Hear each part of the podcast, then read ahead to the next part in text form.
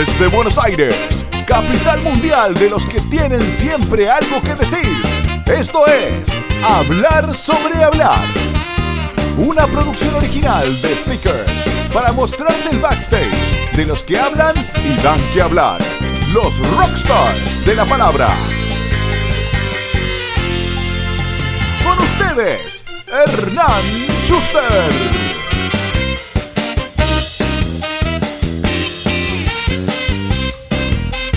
Ella es periodista de la Universidad Nacional de La Matanza con un posgrado en periodismo digital de la Universidad de Pompeu Fabra y Google y una diplomatura en inteligencia emocional y liderazgo de la Universidad Siglo XXI. Tiene más de 20 años en la industria de la comunicación y es una todoterreno. Investiga sobre innovación, productividad y tecnología, escribe para la plataforma de la Nación y es co-conductora de Un Tiempo Más en Radio Metro. Coescribió los libros La fábrica de tiempo y Cómo domar tus pantallas sobre productividad personal y bienestar digital. Y su podcast Cómo fabricar tiempo ya superó el millón y medio de escuchas en sus cuatro temporadas. En sus redes sociales se dividen por igual fotos de viajes, de vinos y de morfi y de entrenamiento para balancear. Bienvenida a Hablar sobre Hablar, Martina Rúa. Martu, ¿cómo estás? Qué alegría tenerte acá en Hablar sobre Hablar. Bienvenida. Gracias, Hernán. ¿Cómo estás? Vamos a hablar sobre hablar. Quiero que me cuentes de qué se trata esto. Bueno, este podcast lo que intenta es eh, bucear en el backstage de los oradores, entender cómo la gente que más charlas da eh, llegó a hacer lo que hace y, pispear un poco atrás de la cortina de, esos conferencistas, de esa gente que da charlas y entender un poco más eh, cómo llegaron hasta ahí. Así que no quiero perder mucho más tiempo, vamos directo a la primera pregunta.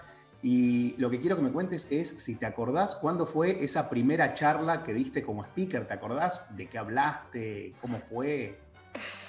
Vos sabés que no. Eh, y realmente vengo pensando y tratando de acordarme, pero tengo una razón por la que no me acuerdo y es porque mi trabajo como periodista se mezcló mucho con esto que fue decantando. Entonces, desde muy pequeña, desde los 18, 19, que trabajo en comunicación, muchas veces hablando con clientes, capacitándolos. Entonces, creo que fue algo medio que se mezcló transparente entre eh, capacitar a un ejecutivo con un media training y contarle cómo tenía que enfrentar a los medios, eh, contar cosas. Entonces, no me acuerdo cuando las dejé de contar de ese modo y las empecé a contar de otro modo.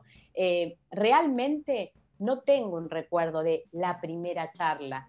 Em, sí sé que he hablado con chicos en colegios desde muy chica, eh, que he hablado con pares, tanto en la, universidad como en mis primeros trabajos, tenía que presentar muchas veces las ideas eh, entonces creo que esas son las primeras charlas, ¿no? En las que uno empieza a contar lo que está haciendo, su proyecto, eh, no sé, presenta un TP o lo que sea, y creo que esas son las primeras charlas que luego decantan en algo más profesional, por decirlo de alguna manera. Bueno, hablando de eso profesional, yo no sé cuál habrá sido la primera charla paga, pero sí me acuerdo la segunda, porque cuando no, mentira, no me acuerdo la segunda. Iba a decir que cuando empezamos a trabajar juntos, eh, una charla tuya fue la segunda factura de speakers, de, la historia de speakers, y me acuerdo que cuando vos nos facturaste a nosotros esa charla, era la factura número 7. Así que calculo que habrá sido más o menos por, por esa época. Pero la pregunta es, ¿te acordás cuándo fue la primera charla paga o tampoco? Tenés medio borroso ahí esa parte. Eh, me encantaría poder decirte que sí, pero yo no sé por qué tengo tan borrado esa parte. Eh, no sé, no, no tengo la menor idea, Hernán, pero si vos decís que tenés la número 7, debe haber sido por ahí. yo me acuerdo que fue una charla que hicimos en un, en un, era un boliche, era en realidad, pero lo hicimos de día, en San Telmo. Eh, no me acuerdo el nombre ahora, pero está. Molière, era una compañía de finanzas. Eh, Exactamente. No me acuerdo, creo que había sido de innovación puede ser, o, ya también de uso de tiempo, pero sí recuerdo el cliente y recuerdo ese momento en San Telmo.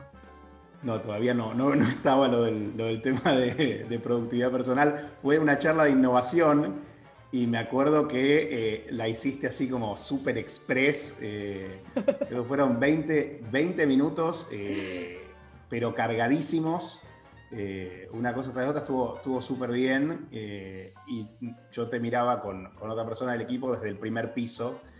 Porque no nos querían dejar, no nos querían dejar entrar, entonces estábamos arriba chusmeando la charla.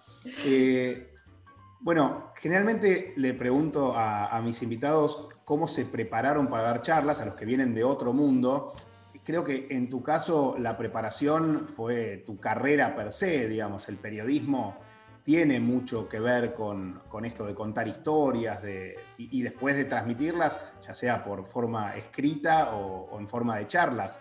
Eh, ¿Hiciste algo para prepararte para hacer ese, ese switch de, eh, del periodismo gráfico, digamos, a, lo que es el mundo de las conferencias?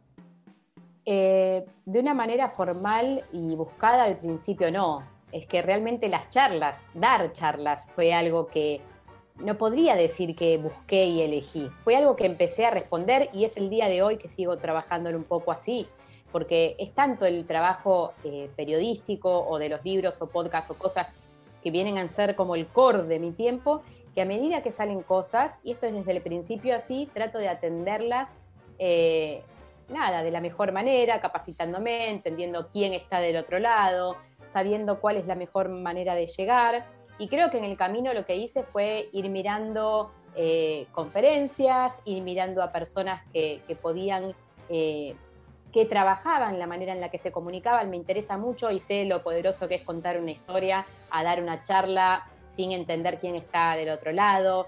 Eh, la gente se da cuenta. La gente se da cuenta, entonces es muy importante saber si tenés un grupo de 200 adolescentes de 18 años o tenés a directores eh, súper experimentados de toda Latinoamérica del otro lado. Entonces es muy distinto eh, la manera en la que hay que llegar, eh, pero sí descubrí muy temprano que em, ser yo garpaba, como que no tenía que jugar a la corporativa como había jugado mucho tiempo en mi paso por las compañías. Em, yo desde los 18 a los 25 pertenecía al mundo corporativo, muy corp, entonces ahí jugaba a la ejecutiva, ¿no? Eh, trataba de em, entrar en los moldes que se me proponían, de ponerme el trajecito y, jugar a eso, ¿no? Y cuando empecé a dar estas charlas, me di cuenta que el diferencial eh, de un poco de, lo, de mi propuesta es la cercanía. Y es la cercanía, y es la empatía, eh, y es mostrar de dónde vengo y con qué hago lo que hago. Y creo que va por ahí la cosa y por eso funciona. Proud to be matancera. Más o menos, sí. No tan proud, pero, pero bueno, sale, en las charlas sale. No, pero siempre, siempre, claro, siempre, siempre suele salir y eso, y eso obviamente le da mucha autenticidad, ser, ser, mostrarte, mostrarte como sos y mostrarte vulnerable y no tratar de ser otra persona. La gente eh, definitivamente se da cuenta de eso, como vos decís. Eh, ¿qué, fue, Martu, lo que, lo que más te costó en este, en este switch? De, contar historias eh, desde, desde, los medios. Eh, también me acuerdo que en el momento que empezamos a trabajar juntos, allá por 2015, eh, vos estabas en, un programa en Canal 9 haciendo una columna, o sea que ya contabas historias en, televisión y después eso pasó, pasó a charlas y se fue, y fue, fue migrando, digamos, manteniendo obviamente lo que venías haciendo y migrando también hacia el tema de las charlas. ¿Hay algo que te costó más que otra cosa en ese proceso? Sí, bueno, eh, a mí me cuesta mucho, o me, bueno, ahora menos, pero está la inseguridad propia, ¿no? Me parece que yo tengo muchas inseguridades propias eh, y que sí traté de ir trabajándolas, trato de ir trabajándolas. Me di cuenta que estudiando mucho, mucho, mucho lo que tengo que hacer, la ansiedad un poco baja. Eh, y también está la inseguridad de, de pararse en un, bueno, ahora de manera virtual, pero también está, eh, o en un escenario y de repente vos lo has visto, que hayan mil personas sentadas. Entonces, es, es la exposición me cuesta mucho, no me es gratis, eh, paso muchísimos nervios, una adrenalina que son picos extremos de adrenalina. Eh, es verdad que cuando estás en el escenario transmitiendo una idea y cuando te bajás es una muy linda sensación poder comunicar, poder que, a la gente le llegue algo es hermoso, pero todavía me es costoso. Me es costoso y, bueno, y lo tomo con mucha responsabilidad. No sé, la semana, hace un par de semanas que tuvimos que, que, dar una charla en inglés para todos líderes de Latinoamérica de una hora, era un compromiso muy grande. Y yo estuve tres días sin dormir para armar esa charla, o sea, porque quería que cada concepto en inglés se entienda y hacer un chiste en inglés y hacerse la graciosa no es tan fácil. Y al mismo tiempo gente, sabía que era gente muy formada, eran directores generales de cada país, es gente que ya fue a estudiar al MIT, a Harvard, vino, volvió. ¿Qué podés darles? Entonces esto es lo que me pregunto cuando tengo al público del otro lado. ¿Qué le puedo dar a este que le haga sentido? Y bueno, pienso mucho en el público del otro lado para bajar mi ansiedad, ¿no? Porque es la manera de llegar mejor preparado. Bueno, te respondo yo desde mi lado. Puedes darles muchísimo, por eso cada vez más compañías eh, eh, eligen tus charlas y, eligen confiar en vos para, transmitirles un montón de conceptos. Y lo ves con los comentarios eh, cuando termina la charla, digamos. Obviamente en lo presencial eran, eran las fotos, eran las felicitaciones cuando bajabas del escenario. Ahora son los comentarios que quedan en el chat al costado y todo el mundo decía que estaba, había estado espectacular, que les había gustado. O sea que el inglés no fue ningún tipo de barrera para transmitir la charla y, estuvo buenísima. Eh, gracias, pero de todo se aprende y eso fue eh, un escalón más, ¿no? Cuando vos decís qué es lo que más te costó, eh, yo creo que es eso, es siempre estar haciendo algo nuevo. Eso fue algo nuevo. Nunca había dado los contenidos de innovación en inglés y siempre hay algo nuevo. Entonces, eh, ahora estoy preparando nuevos cursos, entonces estoy estudiando cosas nuevas para poder dar eh, algunas eh, compañías de España. Siempre hay algo nuevo. Y no es que lo busco, esto es lo loco de mi manera de trabajar. Se van dando gracias a Dios y gracias al trabajo y a todo pero no lo busco, lo voy atajando. Tipo, bueno, ahora hay que hacer esto, ok, vamos. Hay que hacer esto, bueno, ok, vamos. Sí, sí, está, buenísimo, digamos, no lo buscas proactivamente, pero sí producís contenido, sí, escribís libros y eso va llevando a, nuevas charlas, a nuevos pedidos. Eh, o gente que quizás ya, ya tuvo su charla en, eh, tu charla en su empresa y dice, che, nos encantó, hagamos una segunda parte, como nos está pasando ahora con, cómo domar tus pantallas, que se viene a, un montón de empresas con las que trabajamos para todo lo que fue la fábrica de tiempo. Ahora viene la segunda tanda, es decir, bueno, hagamos doble clic sobre el tema de pantallas y vamos, vamos con eso. Eh, pensando, pensando en todas las charlas que viste, porque hiciste un montón eh, y, en lugares muy, muy diversos, ¿te acordás alguna que eh, haya sido particularmente mala? Sí, me acuerdo una en el microcentro en la que me di cuenta que no conectaba de movida con la gente, que la gente estaba en cualquiera y que la cultura de la empresa a mí me parecía lo menos. Entonces yo para caretearla no soy muy buena, vos lo sabés.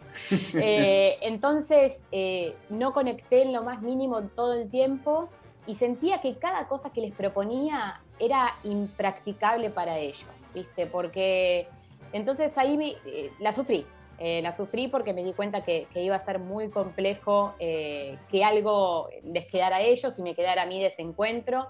Entonces me acuerdo de esa y bueno, después con la pandemia y los detalles técnicos la parí en colores. O sea, el hecho de estar hablando a, Latinoamérica y, que, que, se caiga una conectividad o algo y que realmente te digan, mira, está todo el mundo esperándote y decirles, amigo, es tu sistema, yo mucho más no puedo hacer y tratar de no hacerme mucho problema, pero el problema me lo hago igual.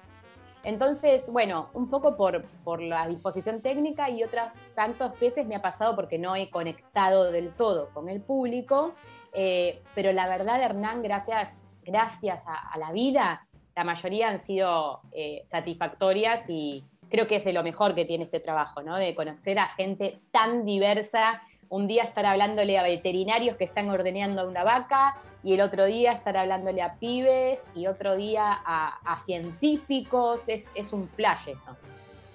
Es muy, es muy interesante este laburo, a mí me divierte muchísimo, por eso también la idea de este podcast es mostrar un poquito de, esto que pasa tras bambalinas, para que la gente vea, che, está buenísimo esto. Eh, ¿Te acordás, Martu, cuál fue esa, ese lugar más raro o, más curioso donde diste una charla? Tengo, tengo uno, bueno, te, pregunto a vos, después comento yo. Me acuerdo un, eh, un estadio estrambótico que fuimos en una provincia. ¿Dónde es eso? Ese te iba a decir, ese te iba a decir justamente. ¿Ese me ibas a decir? Eh, ¿Cómo se llama ese estadio? No me acuerdo ya en qué provincia, porque fue una seguidilla loca de provincias que no sabía ni dónde me despertaba. Pero. ¿Dónde era? ¿San Juan? No. No sé si era San Juan o Catamarca. Eh, pero, fue, sí, fue, fue una serie de, una semana que fueron tres, cuatro viajes uno atrás del otro, que era ir al interior, volver, ir al interior, volver. Vi volver, en varias ocasiones cambié de avión en el aeropuerto, lo cual fue cualquiera, ¿no? Fue, acá en casa me decían, bueno, la gira nacional, es verdad, desaparecí un par de semanas, pero bueno, eh, había sido un momento puntual. Pero este estadio, yo no sé si no era en La Rioja, no sé, pero era un estadio... O La Rioja puede ser, sí, sí, sí. Eh, muy, muy faraónico, era, y era gigante, y entré y dije, ahí voy a dar una charla, era como, no sé, como los Stones. Em, y aparte lo habían llenado, llenado, llenado de alumnos, era muy copado el público porque estaba lleno de chicos, así que me acuerdo de ese estadio eh, muy, muy loco de decir no puedo creer. Y bueno, y después en mi corazón tengo haber poder, podido dar charlas en el planetario, me parece que eso... Eh, a veces cuando paso digo, qué loco poder haber dado ahí, ¿no? Y ver la charla reflejada en el techo es otra de las que me resuena ahora, pero debe haber más, debe haber más. Eh, es, buenísimo. La, variedad, digamos, hablábamos recién de la variedad de audiencias, pero también la variedad de lugares. Charlas muy chiquitas para muy pocas personas que decís, qué copado esto, son, estoy, hablándole a cuatro o cinco personas, y charlas para miles. Eh, está buenísimo. Eh, hablaste al principio de que mirabas charlas de otros para, ver estilos y demás. ¿Cuáles son esos dos o tres referentes que, te parece que la rompen al momento de dar charlas y que, y que solés seguir? Bueno, la verdad es que no, sigo puntualmente a alguien. Cada vez que hay un contenido interesante o algo nuevo, trato de consumirlo y, de ver qué es lo que aprendo, ¿no? Eh, a mí me interesa mucho la cercanía. Yo admiro mucho a las personas que tienen eh, contenidos novedosos, pero necesito que la persona me conquiste también. Necesito eh, que haya una búsqueda de generar empatía con el público, que sean personas más bien cercanas. Son las que más, más me conecto, ¿no? Cuando veo que son personas que han trabajado eso, que saben los contenidos que quieren dar, tienen carne para ofrecer pero se ocupan mucho de, empatizar, les interesa quién está del otro lado, ¿viste? Vos también te das cuenta de eso, cuando un speaker viene y te dice, bueno, hoy me toca dar eh, no sé qué y esto, listo, tac, tac, tac, tac, y te hacen el show o lo que sea, pero vos decís, ¿vos sabés quién está del otro lado? Entonces, hay personas que, me gusta mucho escucharlas y, veo que escuchan lo que va pasando y van construyendo mientras, mientras hablan, ¿no? En ese sentido, a mí Jerry eh, Garbulski me es muy inspirador. Jerry es una persona que va midiendo lo que se necesita, va midiendo qué le hace sentido a, las personas, qué es lo que les importa realmente, por ejemplo, eh, y me gusta, por ejemplo, escucharlo y me gusta cómo oye, porque él da charlas pero escucha, escucha qué pasa y, y, eso lo recoge y luego lo da. Entonces es una de las personas que, que se me viene a la cabeza, pero hay muchos colegas con los que me voy cruzando, eh, que veo el trabajo que le ponen, que también veo lo que les cuesta como a mí, eh, y, veo el compromiso que ponen para dar los contenidos, que de todos aprendo algo, realmente, real, realmente digo esto, no, no es por decirlo. Cuando los veo a todos dar, aprendo, aprendo mucho y también aprendo de lo que no quiero hacer, ¿no? Eh, yo soy, a mí ponele, me, da mucho más timidez de lo que la gente se puede imaginar hacer estas cosas. Me encantaría ser más extrovertida y clavarme un show, pero la verdad es que no, no te voy a hacer un show arriba del escenario, porque no me da, no, no me animo, me siento ridícula, me da vergüenza. Eh, entonces... Es un, es un show lo que haces. Es un show, ya no Es un, no, no es un stand-up. O sea, y, y, creo que, de hecho, de hecho, eh, de eso hablamos con Jerry en el primer episodio, para los que no lo vieron ah, y no lo escucharon, vayan y... No lo vi todavía el tuyo con Jerry, lo eh, tengo que ver. Tenés que verlo. Jerry lo que, lo que decía es, digamos, no, no te propongas hacer un show de stand-up porque si vos, es un tema de expectativa y realidad, si vos vas a hacer un show de stand-up, la gente espera reírse cada 30 segundos y si no se ríe cada 30 segundos, entonces esa charla va a ser un fracaso. Mm. En cambio, vos... Eh, no pretendés hacer reír a la gente todo el tiempo. Entonces, vos das tus contenidos y un que otro chiste metido muy eh, quirúrgicamente funciona mucho mejor que alguien que todo el tiempo se quiere hacer el payaso. Eh, sí, y, está, todo bien con los que se quieren hacer los payasos. Creo que también hay un montón y, se buscan también speakers que, generen eso, que hagan reír y que lleguen desde eh, el chiste permanente o la sobreactuación y está perfecto. Yo no podría, eh, no podría jamás. Entonces, me, siento más identificada con, otro tipo de, perfil, un poco más, más tranquilo, más bajo, eh, más cercano, pero que bueno, trato de preparar esos pequeños chistes o guiños, porque es la manera también de conectar, ¿no? Entonces, eh, mostrarle a la audiencia, che, yo soy como vos, eh, mirá que estudié este tema, pero estoy ahí con vos sentada, eh, y eso funciona, me parece. Funciona, funciona y funciona muy bien. Claramente el, crecimiento que yo vi de, la Martina que, empezó a laburar eh, con nosotros en 2015 a lo que estás haciendo hoy es impresionante, Martu. Así que decime si funciona o no funciona. Claramente sí funciona. Bueno, eh, gracias, sí. La verdad es que sí, es mucho, mucho y eh, ojalá a veces me hiciera más tiempo para, mirar los años y agradecer y decir, che, mira, las cosas están saliendo y mira esto, cómo fue evolucionando.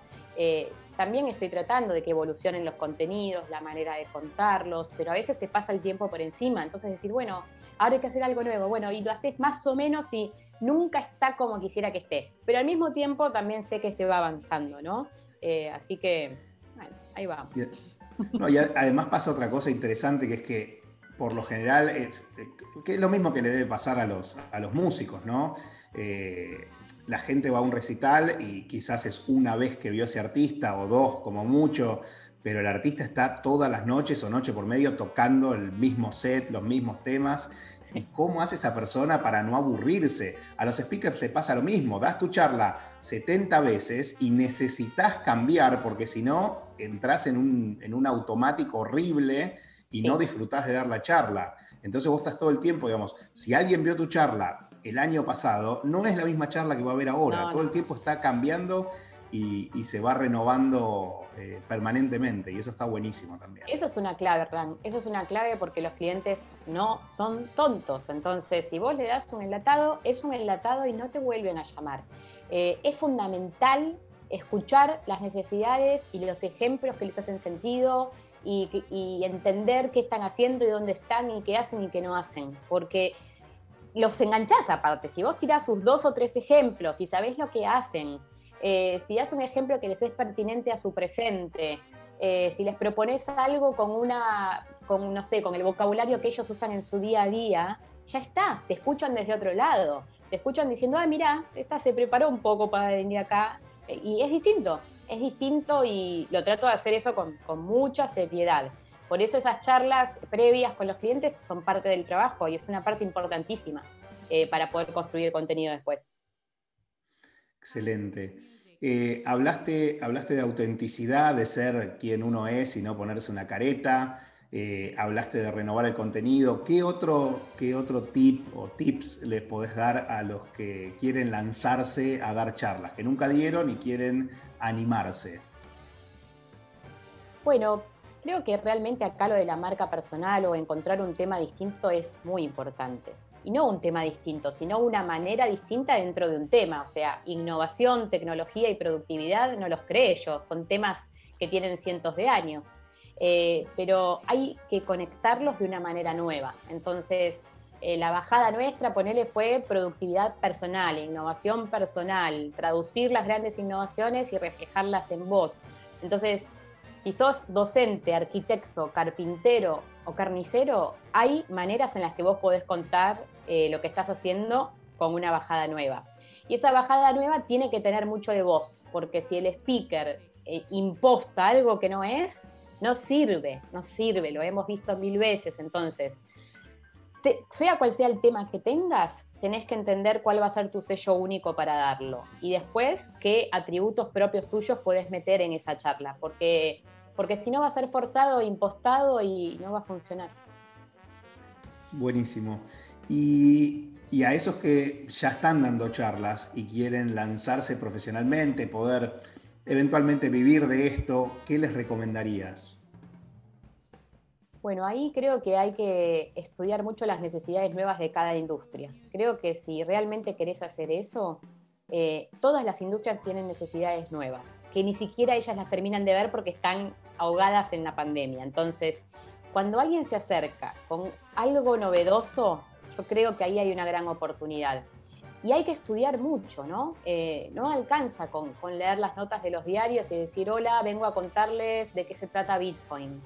Si vas a, dar ese tema, tenés que ser un experto. Tenés que ser un experto para encontrarte con tu audiencia de una manera honesta, ¿no?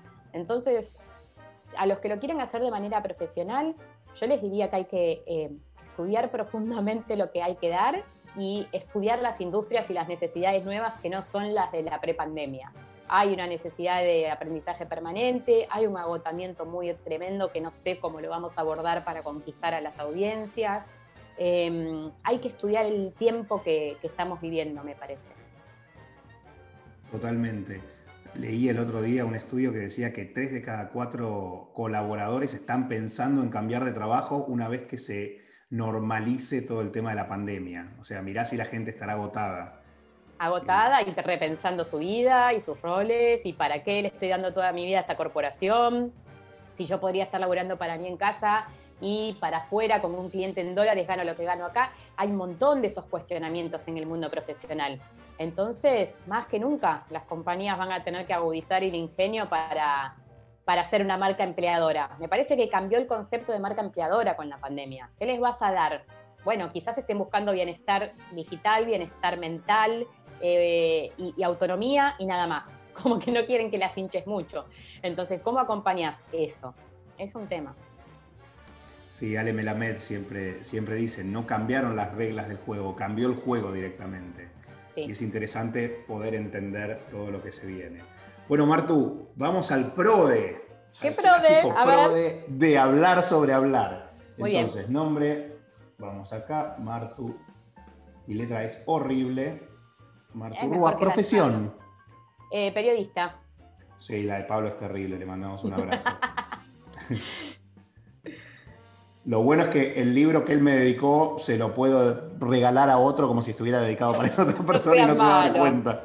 No eh, Martu, ¿sos speaker o das charlas? Doy charlas. Sí, sí, sí, y sí. Eh, ¿Con PPT o sin PPT? con PPT eh, de imágenes solamente.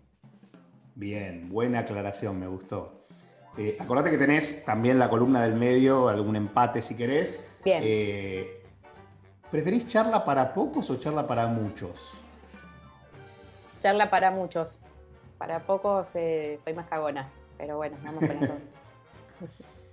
¿Micrófono de vincha o corbatero o micrófono de mano? corbatero toda la vida. De vincha, va. Onda, ni saber que lo tengo puesto. Exacto. Eh, ¿Escenario clásico o escenario 360? Ah, clásico. ¿Qué 360? Estás viendo cómo se te ven las piernas, todo es un horror. El que gira, el que, va girando así, ah, eso. horrible. Horror. Eh, ¿Guión a rajatabla o haz de la improvisación? En el medio. Tiene que haber un guion, tiene que haber una estructura, tiene que haber una estructura, pero guion a rajatabla no. Está bien, vas, leyendo, como, como dijiste que admirabas de Jerry, vas leyendo a la gente, escuchando lo que va pasando y metiendo, y metiendo cosas en el medio. Sí. Eh, esta también la respondiste, nervio cero o nervio siempre. Siempre. Siempre. Ahí ni siquiera hay dudas. Algún día me voy a Está muy bien, dicen, Dicen que si sentís nervios es porque lo que estás haciendo te importa. Bueno, eh, menos mal. Hay gente que lo superó ya eso también. Eh, y la última, ¿speaker se nace o speaker se hace? Speaker se hace, speaker se hace, obvio que te podés reformar. Hay que, hay que trabajar un montón. Me parece que está subestimado el poder de la comunicación. Y es otra de las grandes cosas de la pandemia, ¿no? Es una habilidad que vas a tener que agudizar. Así que yo te diría que te hagas speaker para convencer a, a los que tengas que convencer. Va más allá de que lo quieras hacer después rentable o quieras ser speaker. Hay que ser speakers de nuestros propios roles todo el tiempo, me parece. Completamente de acuerdo con, eso último que dijiste. Muy bien, ahí está, así quedó el prode de este episodio de Hablar sobre Hablar. Bueno, Martu, eh, no sé si hay algo que no te haya preguntado, que te hubiera gustado que te preguntara. No, no, al contrario, me parece que, que siempre tu, acompañamiento es muy respetuoso, muy aceptando las, las cómo somos los speakers, que todos somos súper distintos entre nosotros, la manera en la que damos los contenidos, cómo nos manejamos, cómo... Pero al contrario, es un, un placer y quiero escuchar al resto de los invitados, a ver qué dicen, a ver si puedo seguir aprendiendo. Excelente. Si querés escuchar todos los episodios que vinieron y los que van a venir, entonces eh, podés suscribirte al canal de YouTube de Speakers, donde están todos los episodios de Hablar sobre Hablar. Ya llevamos seis o siete, ya no me acuerdo, pero van a venir muchísimos más. Así que gracias mil, Martu, por este tiempo. Me encantó haber charlado con vos. Eh, y eso. Nos estamos viendo en cualquier charla de esta semana o la que viene. tenemos, tenemos varias que vienen. Así que bueno, gracias a todos los que están ahí del otro lado también por, por seguir esto. Nos vemos prontito. Chau, chau. Chau, chau.